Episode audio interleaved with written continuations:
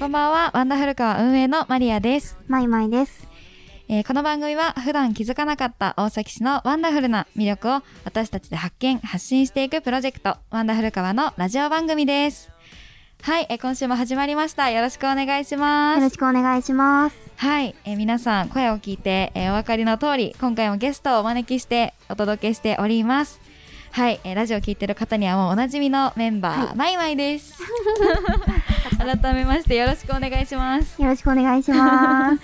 はい、で以前の放送ではあのマイマイについていろいろとインタビューをさせてもらったりとかしたんですけどで今回多分3回目うんになると、ね。はい思うんですけどもなラジオで話したりするのは慣れてきたかな？そうだね。やっぱり、まあ友達だったっていうこともあるから、うんうん結構日常的にこう遊びに出かけてるうん風景を届けられてるかなっていう感じで、緊張っていうより本当毎回遊べて楽しいみたいな、すごい楽しくやらせてもらってます。うんうん、もうなんか普段のなんか日常会話みたいな感じで、うん 楽しく進められるのがいいよね。確かに。で、えっ、と、そうだね。前回、マイマイと一緒に、あのーワンダフルカワのアカウントの方には載せたんだけど、岩出山にうん行ってきたよね。あの、ザビのカレーさんとそうか。です。ザビのカレーでそうそうカレーバイキングを食べて、そうそうそうそう。かな。その後に、あのーなんだっけ、感覚ミュージアムうん、うんに行っ。たりとかね。感覚ミュージアム行ったり、うん。結構あの日も天気が悪かったけど、いろいろ移動してるうちにうん楽しいとことかたくさん見つけられたから、そうだよ結ね。構楽しいドライブ日和 だった確かな。うんなんか最近それ以降どこかワンダフルカーで行きましたか、そうですね。最近も結構いろいろとなんかネタというか、うんうん。あのいろんな歌詞を投稿したんですけど最近行った面白いところがあの古川と上町のまあ間らへんにあるココロちゃんっていうなんか産直市場みたいなところがあって、そこに売ってるバフンケーキっあ、わていうのをかる。わかる？わかるわかる。取り上げたんですけどそうそう。でなんかすごい名前もあの上りに書いてあったからすごいなんかなんていうんだろう印象的というか、うんうんうん。インパクトがありすぎて気になると思って 入ってみたのがそう最近印象的でえ食べたこともある、あ食べたことはないんだけど、うんうんうん。私がその今いる栗原市のうんうん。山の駅っていう、まあ、道の駅で、うん。バフンケーキが売ってあったので、あそこにもあるんだ。そこで見てはいたけど、うん。食べたことはなかったまだ。あなん。かねすごい見かけが確かにバフンみたいな形をしてるんだけど、うんうん。これは言っていい単語なのかわかんないけど。大丈夫大丈夫。してるんだけどなんか中がなんかこう生クリームがすごいたくさん入ってえて、ーなんかこうお母さんと一緒に私は食べたんですけど、うんうんなんかすごい昔懐かしいケーキっていう風にえそうそうそう言ってたのでなんか、まあ、バースデーケーキとかもしかしたら、ね、あ使ってる人いるめちゃくちゃ面かもしれない白いかもしれない。バースデーケーキ。またもしれない。新しい文化が生まれそうな確かにそうな感じだったんだけどなんかそのココロちゃんっていうところに行ったきっかけの一つにあの私期間限定のやつであのプレミアム商品券大崎のプレミアム商品券っていうのがあって、まあ、それを5枚応募したら5枚とも当たったんですけどそれをちょっと使いたいなと思ったのがきっかけで、今回そのココロちゃんではいお買い物してきました、よかったです、本当。そうそうそう。意外と、あの、期限が迫ってるからね。早そうそうそう。く使わないともったいないしね。そうなんだよね。あれも12月まで。うん。だから、ただその登録されてる店舗で大崎市のところこうどこでも使えるような形になってるので、まあ、これを機会にそうあの大崎の、まあ、地産地消というか、うんうんうん。そうまだ知らなかったと店舗とかもたくさんあったのでもっともっとワンダーしていきたいなと、うんそんな商品券を使って、今回もそう旅に出かけたんですね。そうですそうです、はい。そうその商品券をもっともっとまあ使いたいなということであの以前あのパーソナリティの夏子さんに鳴子のお話をすごいたくさん聞いてたんですよ、あの美しい景色の片沼だったりとか鳴子峡とかがあるよって聞いてたものの私実際に写真でしか見たことなかったから、ちょっとあの鳴子エリアでも商品券使えるところもたくさんあったので、うんうんうん。で今回の、あのーロケというか今回ロケに行きたいなと思うんですけどそれは鳴子エリアを対象にちょっとあのー遊びにというかうんうんうんフラッとぶらり旅をしていきたいなとはい。はい思います。ぜひ、鳴子女子旅を。そうそうそう。ね、あの、うんいろんな綺麗な景色を見て、はいあとは美味しいもの食べて、あのゆるっとぶらっと、はい。はい、鳴子エリアを初めて旅していきたいと思います。はい。楽しみ。ね、楽しみ。じゃあ今週はそのロケの模様をですね、えーお伝えしたいと思います。ということで早速ロケに行っちゃいましょうか、はい、行っちゃいましょう。マリアのワンダフルカワ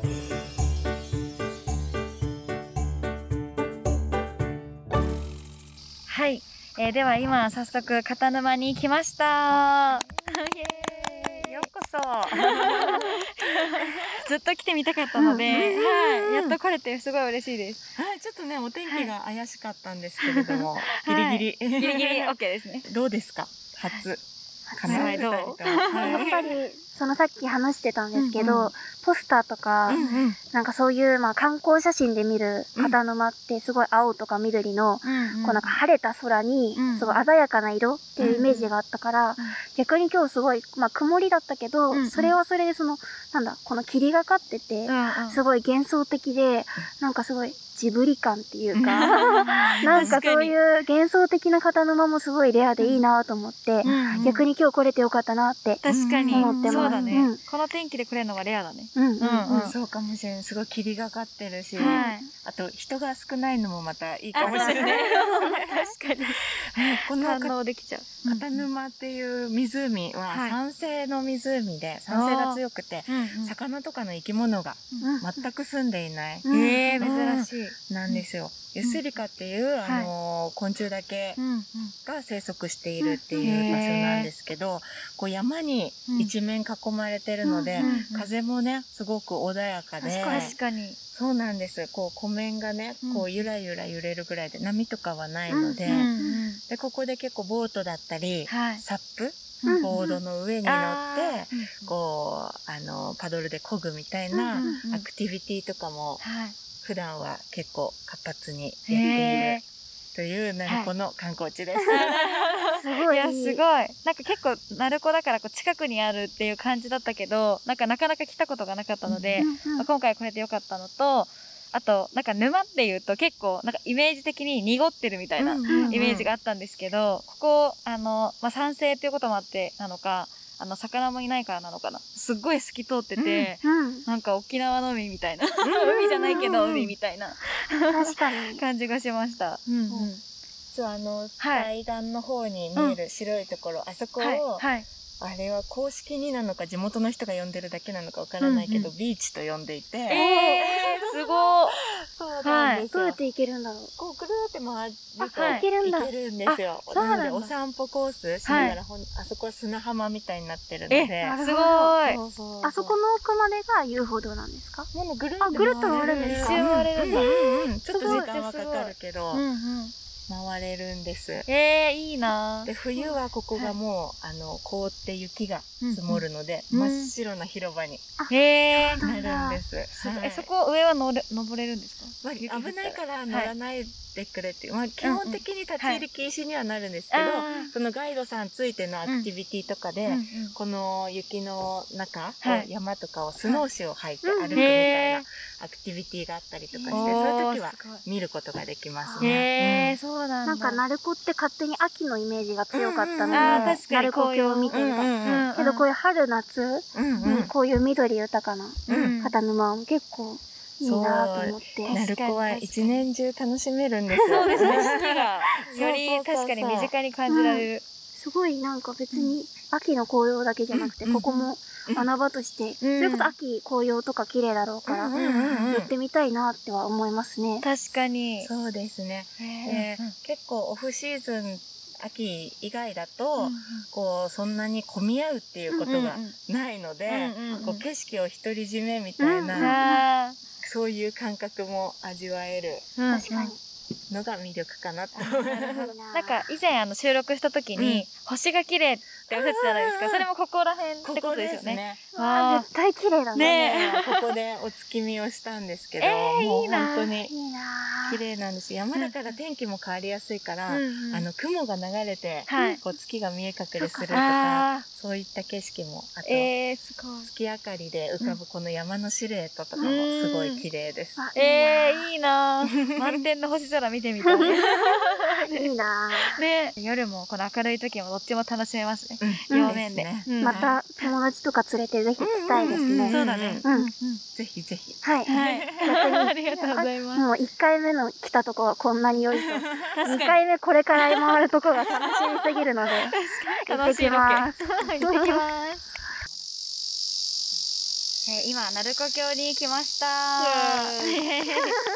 もうあの、音を聞いてもらっても分かる通りなんですけど、もう本当に周りが自然で、木でいっぱい、木で囲まれてる中で、こう、虫の声も聞きながら、自然を 堪能しております。はい。のんびり歩って、ねお。腹いっぱいでちょっとうとうとしてたところに。しながら、そう、あの、鳴子橋鳴子橋っていうんですかね、あそこのところも初めて通ったんですけど、やっぱ実際で見ると写真よりもなんかこう、なんて言うんだろう、壮大というか、奥行きもあるからね。そうそうそう、なんか大きく見えました。うんうんはい。私意外とやっぱふ橋から下が深いから、うんうんうん。すごいその下も遊歩道で歩けるから、そうだよね。なんか秋歩きに来てるイメージだけど、今の新緑の時期もうんすごい歩っても気持ちいいかもしれない。確かにイメージとしては確かに紅葉がなんか第一印象として強いけど、この緑で囲まれてるのも今ならではっうんうん。ていう感じで、すごい自然いっぱいで綺麗だね。なんかリフレッシュ効果がすごい。うんうん、余計今紅葉じゃないからこそ人が少ないから、うんうんうん。そんな中でねなんか緑堪能しながら、うん。人も少ないし確かに。コロナ禍にもちょうどいいかもしちょうどいいれないね、うん。なんかさっきあのバイクでツーリングしてる人とかもね、うんうんうん。結構いたからそういうコースとしては人気なのかな。確かに。ここから尾花沢にもうん。山形に抜けれるので、あーそっかそっか。すごいツーリングする人たちはうん。山越えもあって楽しいんだろうなって、確かに。とりあえずセミがすごい。セ めちゃめちゃ泣いてるね。ミが。どこにいるんだろう。確かに。なんかもうすごい凝視したら何個も見つかりそうだね。先ほどセミを踏んだ身としては償いの意味を込めてちゃんと聞いてないと。確かに。ここからは綺麗なセミの声をお届けします。どうぞ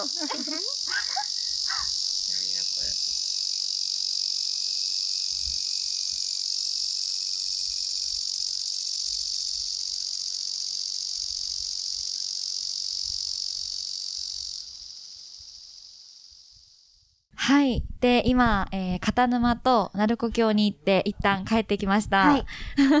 はい。で、今回は、あの、夏子さんに、えー、ナビゲーターをしていただいて、うんうんいろいろ片沼の情報だったりとか、鳴子峡とかもご案内してもらったんですけど、本当に楽しかったね。まもうず、第一単に。純になんか自然に触れまくって、すごい楽しかった。ね、なんかやっぱりリフレッシュできるよね、自然に触れると。うん、すごいやっぱなんか夏の終わりだったから、うんそういうなんか緑が生い茂ってるし、うん虫の音も聞こえるし、うんすごいなんかリフレッシュもできるし、うん再発見もすごいできたなって、確かに。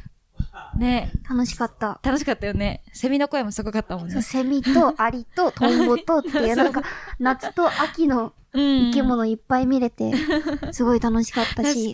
足湯とか手湯とかにも結構入れたから、うん歩き回ったけど、うんなんかたびたびリフレッシュできたから、結構そんなに足も疲れず、うんうんいっぱい歩けて楽しかったかな。確かに、そうだね。なんかあの、駅の前にも足湯あったもんね。そう、駅の前にもあったし、うんうんあと街中とか、うんうんなんかいろんなところにその無料の足湯がたくさんあって、確かに。なんかそこに入りながらぼーっとしたり、うんうんそれこそなんかすごい街歩きにぴったりだなって。確かに。ね、なんか無料の観点から言ったら、こう学生とかはすごいありがたい。という本か。当にありがたい。ね手湯とか足湯だけでも、なんかリラックスするからか、なんかいつもよりこう落ち着いてというか、なんか深い話ができるような。感じがして、そうそう。なんか恋改めてね、鳴子のアクセスの良さに気づくっていうか、車でで来た人たち向けに駐車場広い、駐車場もも結構あって、確かに。止めて回れるし、うんうん。電車で来た人たちも、うん。まあ、電車から降りてすぐ、うんうん。結構スポットが集中してたりするから、うんうんうん。なんかどっちの人たちでも来やすいんだろうなっていうのがすごい。確、かに。うん、うんなんかいい大崎の中でも、うんなんか行きやすい観光スポットそうだね。なのかなって、そのコロナ禍であんま外に出れないからこそ、うんうん。結構市内の人たちにはおすすめの場所が結構多かったかなっていうのああ、は、確かに。うん、ね、なかなかなんか近すぎて、まあ見えないみたいなところもあったりするけど、行ってみると、なんか本当に近場でも観光できるそうし、ね、めちゃめちゃ楽しめるじゃんっていう 発見が。ね。なんか勝手な、うん。こう、なんだろうね、自分の中で鳴子イコール秋の紅葉だったから、鳴子峡とかの。峡とか、うんうん温泉みたいな。うんうん。なんかこの夏の時期に、鳴子峡がメインではなくて、うんうん片沼とか、うん、あとなんか駅前のそういう食べ物とか。がメインで鳴子に来たことが本当初めてで、や。っぱり毎年秋に鳴子には来てたけど、それ以外のうん。とこっていうのが初めて行ったから、うんうん。本当片沼が正直本当に驚いた。確かにね。そう。うんうん。あんなに綺麗なんだ、みたいな。そうだよね。うんうん。だからなんかボートに乗ってゆっくりするもよし、うんうん。遊歩道をゆっくり歩きながら、うん。まあ、森林浴うんうん。しながら歩くのもよしだから、うん。結構子供連れの家族の方とかも来。れるし、うんうんなんか私たち世代も楽しめるし、そうだね。お父さんお母さん世代うもん、なんか改めてゆっくり、うんうんデートしてもらって。確かに。ご 夫婦でこうなんかトレッキングっていうのかな、うんうんうんその散歩してる方とかもいたもんね。そう、なんかがっつりね、登山系の格好しなくても、うんうん普段着でも結構歩きやすそうだったから、すご確かに。くいいかな。あとなんか日曜日にサップがや、うんうんサップをやってるっていう話を聞いて、私もずっとやってみたかったから、ただなんかサップって結構なんか海のイメージ。確かに。海まで行かないとできないんだって思ってたけど、え、沼でもできるのっていうところと。私、私も沼でやるのっていう、そのうんうん沼っていう、あの、ちょっうんと泥臭いイメージがあったから、そうそうそう。うん。今回来て、いや、これは沼って呼ぶには失礼すぎるぐらい、綺麗な場所だなって思ったから、ねうん。うんすごい絶対今度また、うん紅葉時期じゃなくても、うん。なんか、またお母さんとか、家族連れてきたいなって思ったかな。確かに、そう。ほんと沖縄の海みたいなうんうん。印象を、そう初めて見た時、海じゃないんだけど、そうそうそう。思ったから、だか確からに。そこでたくさんちょっと歩いた後に、うん鳴子駅前に移動して、うんうんうん手湯入ったりとか、そうだね。足湯入ったりとかしうんて、うんリフレッシュして、うんうんすごくなんかいいコースだったかなって。確かに確かに。あの、うん手湯入った時にさ、結構いろいろリラックスしてさ、あの、夏子さんと交えてうん3人で話してたけど、なんかその時にちょっとしたアクシデントみたいなことが前々に起こりまして。そうね、ほんとみんな気をつけてほしいんだけど、うんうんちょっとそれを。あ本当に、うん私あの、自分の手にあの指輪をつけて、そのまま温泉に入りまして、うんうん。まあいつもお風呂入る時とかは外すけど、うんうん。手洗ったりする時とかは一緒に洗ってもいたから、うんうん。全然気にしてなくて、うんうん。まあシルバーというか、まあ銀でできた指輪だったんですけど、はいなんか温泉入ってたら、あれ？なんか違う色に見えるなと思って、あれ？おかしいぞ。手を抜いたところ、まずゴールドになっていて、あれ？シルバーの指輪がゴールドになってると思って、あちょっとおかしいなと思いつつ、うんうん。なんか、時間が経っていくことに、今度ゴールドから、銅色何あの、黄土色みたいな。ね黄土色みたいな感じになって、本当に何金メダルの色から、銅メダルのあの色になっていて、結構今はもう2時間ぐらい経ったけど、うんうん。まあ、銅のままで。なので、ちょっと、なんだろうな、さっきあの、夏子さんの方からも、うん素材によっては変色しないものもあるけど、うんうん私みたいなこの銀と真鍮とかの指輪は、あの、温泉に入ってるうん。硫黄とかで、うんなんか酸化したりとか、いろいろ変わってしまって、化学変化が私の指の上で起こっていたらしく、指の上で。まあそれで結構色が変色しちゃうってことなので、結構学生の人とか若い方とかで銀とかの指輪つけてる人は、ちょっとシルバーがあゴールドになっちゃうので、うんうん。気をつけた方がいいかなって思うことと、うんうん。まあ逆に言えばそれぐらい、鳴子の温泉だけじゃなくて、うんうん。そういう手湯とかのうん。無料のものでさえも、硫黄成分とかがたくさん入ってて、確かにね。すごい効き目がある、うんやっぱりなんか、なんか横綱って呼ばれるぐらい、うんうんうん。鳴子の温泉の質はいいっていうのが、改めてこの指輪の事件で 分かったので、こんだけ成分あるんだって、やっぱただのお湯じゃないんだっていうのが改めて感じれて、すごいなんかいい、うん。なんだろうな、気をつけなきゃって発見と、うん。あ、本当にいい温泉なんだなっていううん。二つの発見ができてよかったです。確かに、まあ、そのアクシデントからね、学んだこともたくさんあって。まあ、ぜひ次回来た時は、あの、うんゴールドの指輪がシルバーに戻ったのかっていうことを楽しみにしててもらえれば、確かに。頑張って戻します。そうだね。でも確かにそれだけその無料の温泉うんうでん成分が入ってて、まあしかもまあ靴を上げたりとかするスポットも鳴子にはいっぱいあるっていうことが、ね、あの今回のまあアクシデントなり、はいから 学べたっていう。はいはい。でも本当にすごいたくさんの発見があった鳴子旅はい。だったね。楽しかったです。はい、楽しかったです。マリアのワンダ古川。